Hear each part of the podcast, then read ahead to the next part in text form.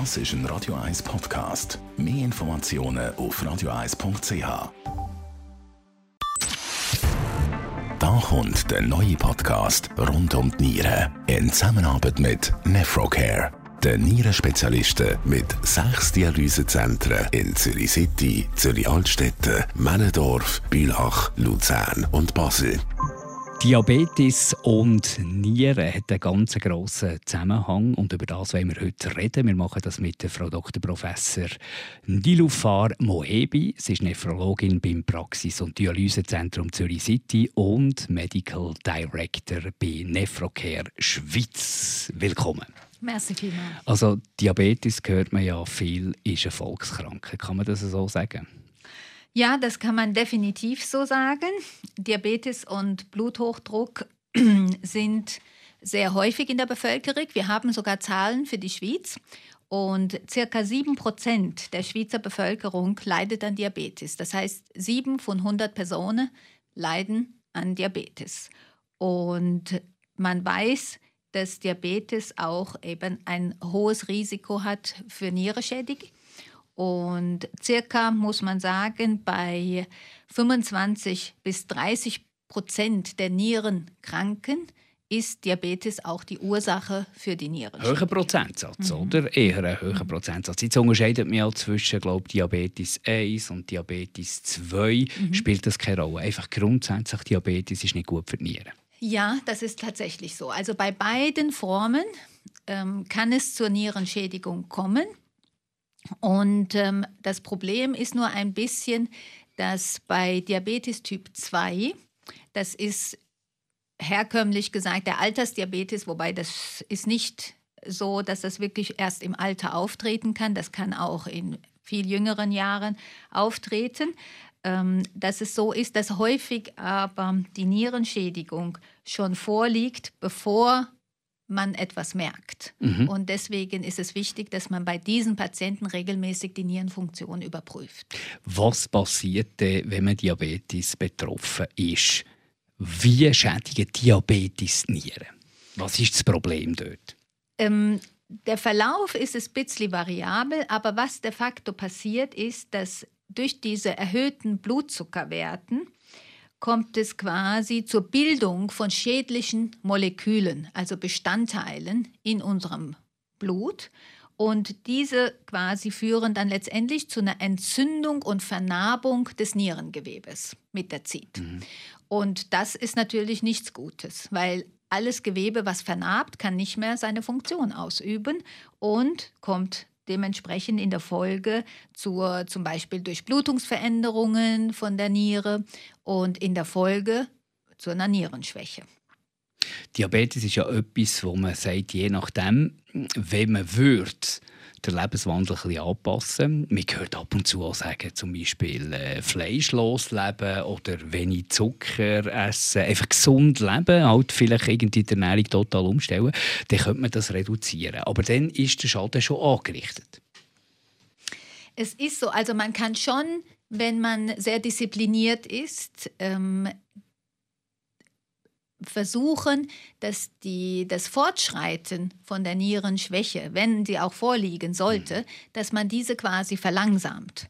Aber den gesetzten Schaden an der Niere, quasi den strukturellen Schaden, das Nierengewebe, was schon geschädigt ist, das kann man leider nicht mehr quasi ähm, ausheilen. Und dann gibt es leider auch noch andere Risikofaktoren. Man weiß zum Beispiel, dass Afroamerikaner alleine aufgrund der Ethnie einen schlechteren Verlauf haben, wenn die einen mhm. Diabetes mit Nierenschädigung haben. Und das kann man leider nicht mehr ändern. Oder man weiß auch, dass der sozioökonomische Status, das heißt, in welchen Verhältnissen ähm, man aufgewachsen ist, gelebt hat, welches Einkommen man zur Verfügung hat, welche Ausbildung man auch hat, also schulische Ausbildung und auch berufliche Ausbildung, dass all das auch Faktoren sind, die tatsächlich den Einfluss einer Erkrankung beeinflussen. Warum? Ähm, es, wird, es gibt da sehr, sehr schöne Studien, die diese Themen untersucht haben. Sehr viele natürlich aus den USA, wo man sagen muss, dass auch die Unterschiede größer sind in der Gesellschaft was glücklicherweise für uns in der Schweiz weniger vorliegt. Aber man weiß, die haben erstens zum Beispiel einen schlechteren Versicherungsstatus. Mhm. Und damit fängt schon an, dass die weniger Zugang zum ärztlichen oder Gesundheitssystem haben, dann teilweise ihre Medikamente nicht zahlen können mhm. einfach. Und wenn sie natürlich die Medikamente nicht nehmen, dann die Erkrankung eher fortschreitet. Oder sie glauben, es sind eben manchmal auch religiöse Gründe oder so, dass die sagen, nein, ähm, das ist nichts Gutes für mich, weil ich da nicht dran glaube zum Beispiel oder aber glaube und dann auch gewisse Therapien dann nicht ähm, befolgen. Und all das ähm, oder, oder auch die Empfehlungen vom Arzt nicht einfach mhm. ernst nehmen, weil die denken oder sich auch nicht gesund ernähren können, denn das Wissen fehlt oder die Finanzen. Genau, ja, genau. genau. Also und all das sind natürlich Faktoren, die kann man auch nicht beliebig verändern. Wenn man keine Schulausbildung hatte, kann man das schlecht natürlich irgendwann nachholen. Und dann gibt es sogar auch genetische Faktoren. Mhm. Und die Gene können wir leider auch nicht ändern. Die bedingen, dass bei manchen die Erkrankung eher rasch fortschreitet und bei anderen weniger rasch. Also das lohnt sich dort auch vielleicht mal im familiären Umfeld nachzuschauen, was ist da an Krankheitsbildern in Bezug auf Diabetes genau. und Nieren schon mal passiert. Genau.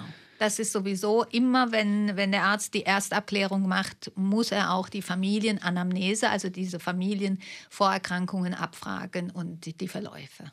Das ist richtig. Ist das äh, Diabetes bei einem jüngeren Menschen genau gleich schädlich für die Nieren wie Diabetes bei einem älteren Menschen? Ähm, das Alter ist nicht unbedingt ausschlaggebend, sondern es ist eher, wie tut man wirklich die Risikofaktoren positiv beeinflussen. Zum Beispiel, wenn man raucht, hört man auf mit dem Rauchen. Wenn man übergewichtig ist, schafft man das Gewicht quasi zu reduzieren. Wie gut ist der Blutzucker kontrolliert? Das ist ganz, ganz entscheidend mhm. zum Beispiel. Blutzucker und Blutdruck. Und wenn der junge Mensch es nicht schafft, den Blutzucker gut zu kontrollieren, weil er entweder sich nicht dran hält, an die Vorgaben und die Medikamente nicht nimmt, dann kann er auch einen sehr schlechten Verlauf haben. Das Gleiche gilt aber natürlich auch für den Älteren mit mhm. Diabetes. Was in den letzten Jahren sich sehr, sehr günstig ausgewirkt hat, ist, ähm, es gibt so fast wie man sagt die künstliche Speicheldrüse. Mhm. Die Speicheldrüse ist ja das Organ, was Insulin produziert und das ist das Hormon, was den Blutzucker abbaut in unserem Blut. Und äh, quasi bei Typ 1 Diabetes ist es so, dass man leider nicht genug Insulin zur Verfügung hat vor allem. Und dort gibt es jetzt Systeme, die gleichzeitig ähm, die sind wie, wie eine Pumpe, die sind so geschaltet, dass sie gleichzeitig den Blutzucker kontrollieren und der quasi der Medikamentenpumpe, die Insulin drin hat, sagen, wie viel Insulin ausgeschüttet werden soll. Und so, dass man als Mensch quasi fast nicht mehr denken muss dran mhm. und auch nicht andauernd in den Finger pieksen muss, um den Blutzucker zu testen. Und das vereinfacht natürlich ähm, das Leben und verbessert die Therapie und den Therapieerfolg. Von der Diagnose Diabetes bis äh, die Niere Schaden nimmt, mhm. ist das ein relativ kurzer Zeitpunkt oder gibt es da schon noch äh, so Kadenzfristen, wo die Niere einem noch ein gewisse Sachen verzeiht? Also ähm, es, es dauert mehrere Jahre normalerweise. Das ist aber vorausgesetzt, dass die Patienten sich eben an die Kontrollen halten, das heißt regelmäßige ärztliche Kontrollen und auch die Therapie einnehmen. Mhm. Das heißt ihre Diabetesmedikation, falls nötig den Blutdruck einstellen und so weiter. Wenn jetzt jemand wirklich nicht zum Arzt geht und auch keine Medikamente nimmt, dann kann das auch natürlich viel rascher passieren. Mhm. Aber unter guter Kontrolle äh, dauert das mehrere Jahre. Also sobald dass die Diagnose kommt, jemand hat Diabetes, sofort auch gerade an Nieren denken. Ja, weil da gibt es auch ganz klare Richtlinien in der Schweiz, sowohl von der Schweizer Gesellschaft für Diabetes als auch von der Schweizer, äh, Schweizerischen äh, Nierengesellschaft, dass jeder Diabetiker bei der Erstdiagnose, das heißt, sobald man erkennt, dass jemand an Diabetes leidet, muss die Niere kontrolliert werden. Und dann gibt es Empfehlungen, in welchen Abständen das kontrolliert werden soll. Was sind so die ersten Anzeichen, die ihr seht, der Diabetespatient hat schon bereits Nierenschädigungen? Mhm. Was ist so das, was ihr seht als erstes? Also entweder ist das im Blut, dass man schon die Nierenschwäche im Blut sieht, mhm. oder was man sehr, sehr häufig auch als sehr frühen Marker quasi äh, Zeichen, als frühes Zeichen sieht, ist die Eiweißausscheidung im Urin. Mhm. Und das ist ganz, ganz entscheidend, weil man weiß, dass auch diese Eiweißausscheidung im Urin nicht nur ein Zeichen ist für die Nierenschädigung, sondern auch ein Risikofaktor. Das heißt, und auch für Herz-Kreislauf-Erkrankungen. Das heißt, diese Eiweißausscheidung, die muss man unbedingt behandeln. Denn das ist wie, wenn man zwei Fliegen mit einer Klappe schlägt. Man tut dann quasi die Schädigung an der Niere vermindern und das Risiko für Herz-Kreislauf-Erkrankungen ebenfalls vermindern. Gibt es einen Unterschied für euch als Expertin zwischen einer Nierenschädigung von einem Diabeteskranken, wo man kann sagen das hat einen Zusammenhang, und einer anderen Nierenschädigung? Behandelt ihr da anders? Seht ihr da andere Bilder? Mhm. Ja, so, man sieht sowohl andere Bilder, als auch ähm, der Verlauf kann sehr unterschiedlich sein. Es gibt sehr leider sehr aggressive Nierenerkrankungen. Das können teilweise ähm, mehr autoimmunbedingte Nierenerkrankungen sein, wo, wenn man die Erkrankung nicht erkennt und nicht behandelt, sogar innerhalb von Tagen bis Wochen die Nierenfunktion komplett verloren geht und der mhm. Patient an die Dialyse muss. Das ist bei Diabetes sehr selten der Fall. Ähm, aber dennoch ist leider, dadurch, dass man den Diabetes ja nicht heilen kann, mhm. wir können nur den Diabetes behandeln, wir mhm. können nicht die Erkrankung heilen. Eine Heilung wäre nur, und das, auch das machen wir, wenn man eine Pankreastransplantation durchführt. Das heißt, man kann auch die Bauchspeicheldrüse transplantieren. Und dann hat man wieder eine quasi gesunde Bauchspeicheldrüse, die Insulin produziert und normal reagiert auf den Blutzucker. Das ist aber nur bei Typ-1-Diabetikern in der Schweiz möglich und dann auch in Kombination häufig dann mit der Niere zusammen. Diese sind dann geheilt, die müssen dann aber natürlich trotzdem Medikamente einnehmen, damit das Organ nicht abgestoßen wird. Aber das wäre tatsächlich eine Heilung.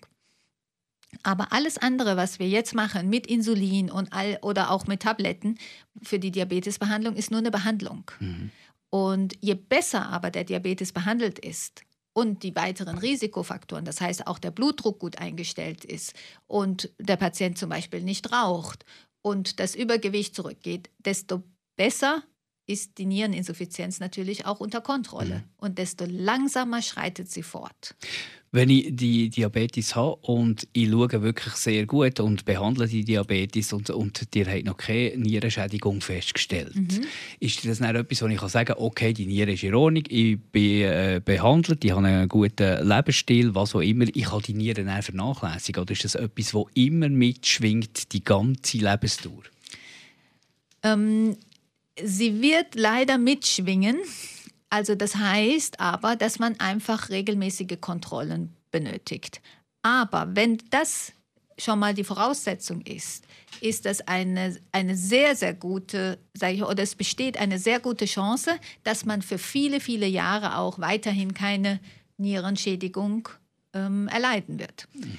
Aber es ist keine Garantie.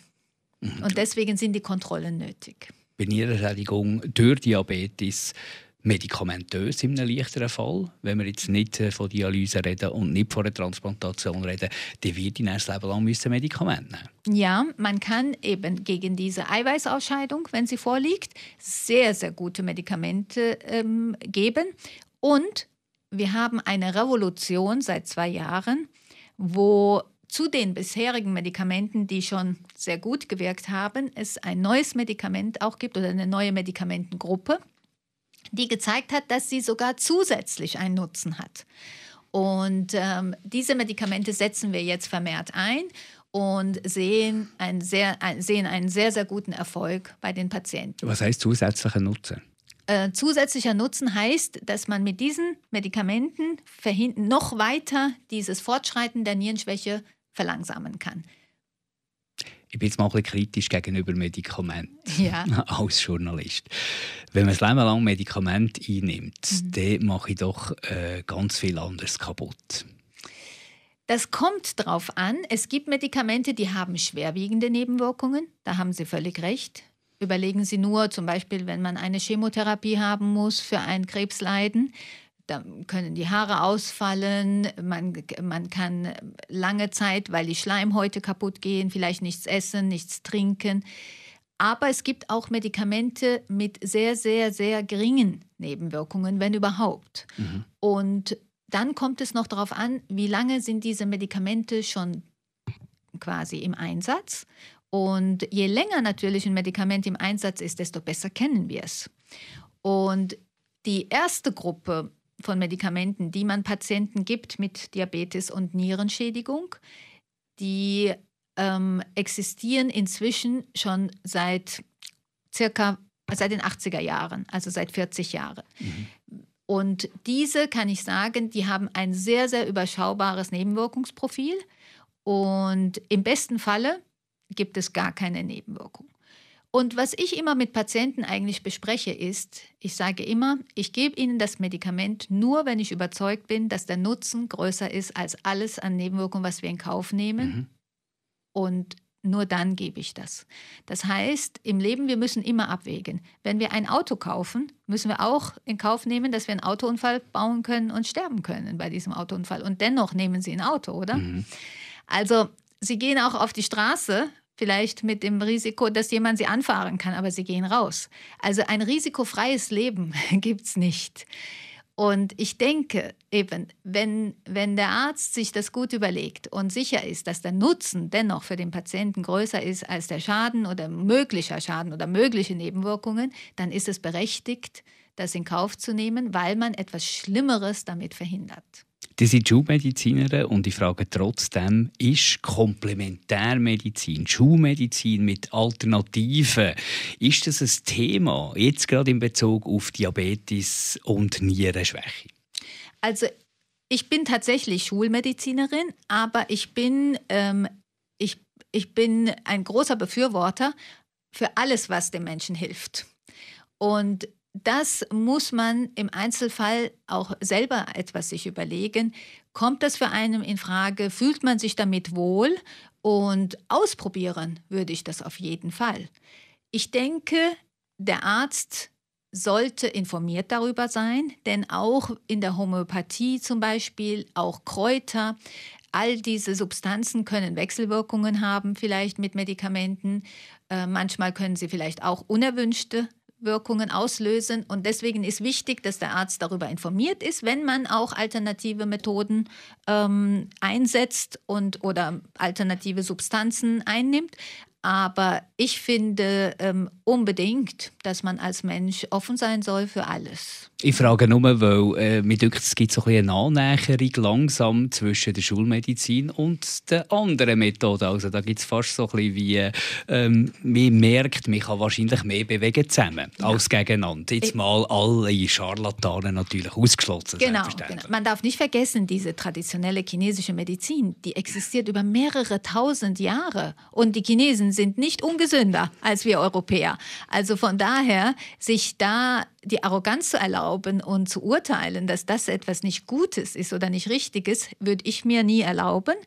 Ähm, ich, wie gesagt, ich kenne mich nur persönlich damit auch nicht aus, aber definitiv ähm, hat das sicher seine Begründung und kann man ausprobieren. Und es gibt auch an der Universität Zürich, ähm, wo ich auch Medizinstudenten lehre, ist es so, dass wir ein Zentrum für integrative Medizin haben, wo eben genau diese alternativen Methoden auch gelehrt werden, auch praktiziert werden und aus meiner Sicht vielversprechend sind.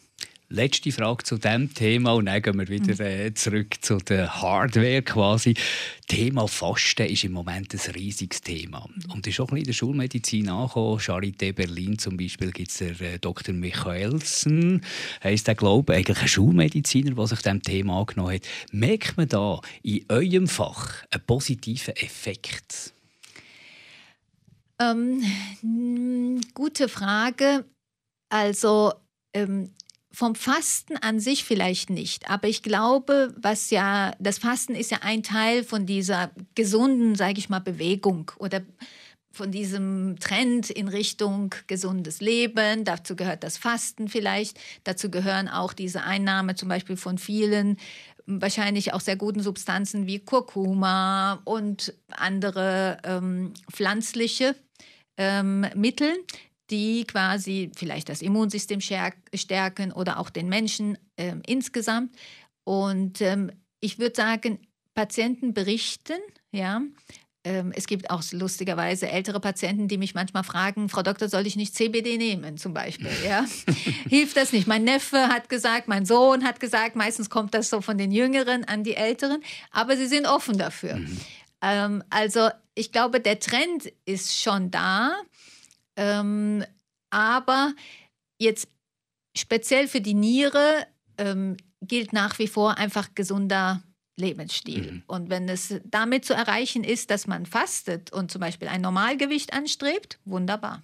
Und gerade im Zusammenhang mit Diabetes ist natürlich äh, Normalgewicht und gesunde Ernährung extrem wichtig. Wenn ich äh, in eine Dialyse gehe oder wenn ich äh, äh, Transplantation in Betracht ziehe, im Zusammenhang wegen Nierenschäden durch Diabetes, gibt es da Unterschied zu einer normalen Transplantation? Muss man da etwas anderes beachten? Nein, eigentlich ähm, nicht. Es ist nur so, dass eben, wenn man Typ 1 Diabetes hat, dann hat man die Möglichkeit, dass man, ähm, wenn man sich dafür qualifiziert, also die Bedingungen erfüllt gesundheitlich, eine kombinierte Nieren- und Pankreas, also Bauchspeicheldrüsentransplantation durchführen kann, die bedeuten würde, dass man sowohl den Diabetes los wird als auch die Nierenschädigung. Wenn man ähm, aber nur eine Niere bekommt, dann heißt es, dass der Diabetes weiterhin bestehen bleibt. Und die neue Niere natürlich auch wieder schädigt. So ist das. Ganz okay. genau. Das heißt, da ist es umso wichtiger, dass man den Diabetes gut einstellt damit eben die neue Niere keinen Schaden nimmt. Ist das die Kombination, das beides transplantieren, ist das äh, so ein der, der, der Standard? Ist das das, was man, was man erreichen will? Oder mhm. ist das wirklich im äußersten Notfall? Ähm, nein, das wäre natürlich schon der Wunsch ähm, und die Methode oder die Therapie erster Wahl, aber eben nicht alle Patienten qualifizieren mhm. sich leider dafür. Ähm, man muss wirklich sich dafür qualifizieren und auch junges Alter und so weiter, denn der Eingriff an sich ist natürlich etwas größer. Und aufwendiger, genau. Und aufwendiger, ja, definitiv. Absolut. Und natürlich müssen auch die beiden Organe da sein. Das äh, haben wir das heißt, in der letzten Aussage. muss auch die Bereitschaft genau. gehabt haben, beides zu spenden. Sind beide, äh, ist, ist, kann man sagen, eine Operation ist komplexer als die andere? Oder hat ja. man da mittlerweile beiden Orten Routinen, wo man kann sagen, das ist äh, Nein, gut das machbar? ist schon komplizierter, denn Sie müssen vorstellen, man muss noch mehr Blutgefäße verbinden mhm. miteinander. Die sind sehr fein, sehr dünn. Ähm, also da braucht es schon sehr, sehr gute Chirurgen, erfahrene Chirurgen. Wir sind glücklich in Zürich in der Lage, dass an, äh, am Unispital Zürich wir sehr erfahrene Chirurgen auch diesbezüglich haben. Ähm, aber ja, da braucht es schon exzellente Chirurgen natürlich, damit das Technische schon mal funktioniert. Und dann kommt später das Immunologische, das muss dann auch funktionieren. Das wäre dann in Zusammenhang mit der Abstoßung. Die seid an der Quelle, ihr bekommt immer die neuesten Informationen über. Sie selber Professorin, äh, lehrt an der Uni. Was ist so ein das nächste grosse Ding, wo, wo da geforscht wird? Gibt es irgendeine Entwicklung, oder könnt sagen, Diabetes, Nierenschäden, da wird etwas gehen in nächster Zeit? Also definitiv bleibt Gott sei Dank die Forschung nicht stehen und es ist auch Gott sei Dank so, dass nicht Covid die gesamte Forschungsgelder bekommt, sondern auch andere Erkrankungen nach wie vor.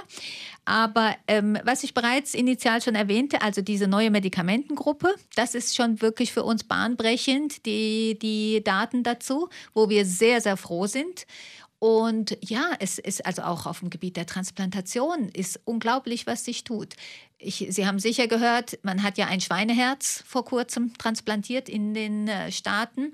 Und ich denke, mit eben den neuen Methoden, dass man ein bisschen die Gene verändern kann, sodass die ähm, Verträglichkeit von fremden Organen, von fremden Spezies auch besser wird, wird kommen. Das ist sicher eine Gruppe von Forschenden, die dieses Thema bearbeitet. Dann gibt es eine andere Gruppe von Forschenden, die bearbeiten Toleranzinduktion, heißt das. Das heißt, wie kann man dem Körper besser klar machen oder, oder beeinflussen, dass er doch nicht dieses Organ als fremd erkennt. Und das hat was mit unseren Immunzellen zu tun. Und dort versuchen die mit gewissen Therapien und das sind Kombinationen, dem Körper quasi ähm, zu vermitteln, dass eben dieses Organ gar nicht so fremd ist, sondern halb doch von mir stammt, so dass es nicht so als fremd erkannt wird. Also auch das ist ein großes Forschungsgebiet, wo sich vieles tut. Da läuft auch tatsächlich am Unispital in Zürich seit ähm, inzwischen schon ein paar Jahren eine Studie, ähm, die quasi ein Protokoll äh, am entwickeln sind für diese Toleranzinduktion. Und so gibt es noch eine breite Palette an verschiedenen Forschungsprojekten im Bereich der Transplantation, die sicher in den nächsten Jahren auch, ähm, wo die Ergebnisse zur Verfügung stellen werden. Aber ich bin mir sicher, dass Dialyse nicht jetzt unsere letzte Lösung ist und erfreulicherweise wir sicher in Zukunft auch den Patienten noch bessere ähm, Therapien anbieten können. Wir haben viel Interessantes gehört. Wir nehmen mit, wenn man Diabetes hat, unbedingt an die Nieren denken. Diabetes schädigt die Nieren. Also denkt daran, wenn ihr betroffen seid, euren Arzt darauf anzusprechen, da regelmäßig Kontrollen zu machen, dass man das Problem im Griff hat. Das waren Informationen von der Frau Prof. Dr. Nilufar Moebi. Sie ist Nephrologin beim Praxis- und Dialysezentrum Zürich City und Medical Director bei Nephrocare Schweiz rund um die Nieren. In Zusammenarbeit mit Nephrocare. Den Nierenspezialisten mit sechs Dialysezentren in Zürich City, Zürich Altstetten, Männendorf, Bülach, Luzern und Basel.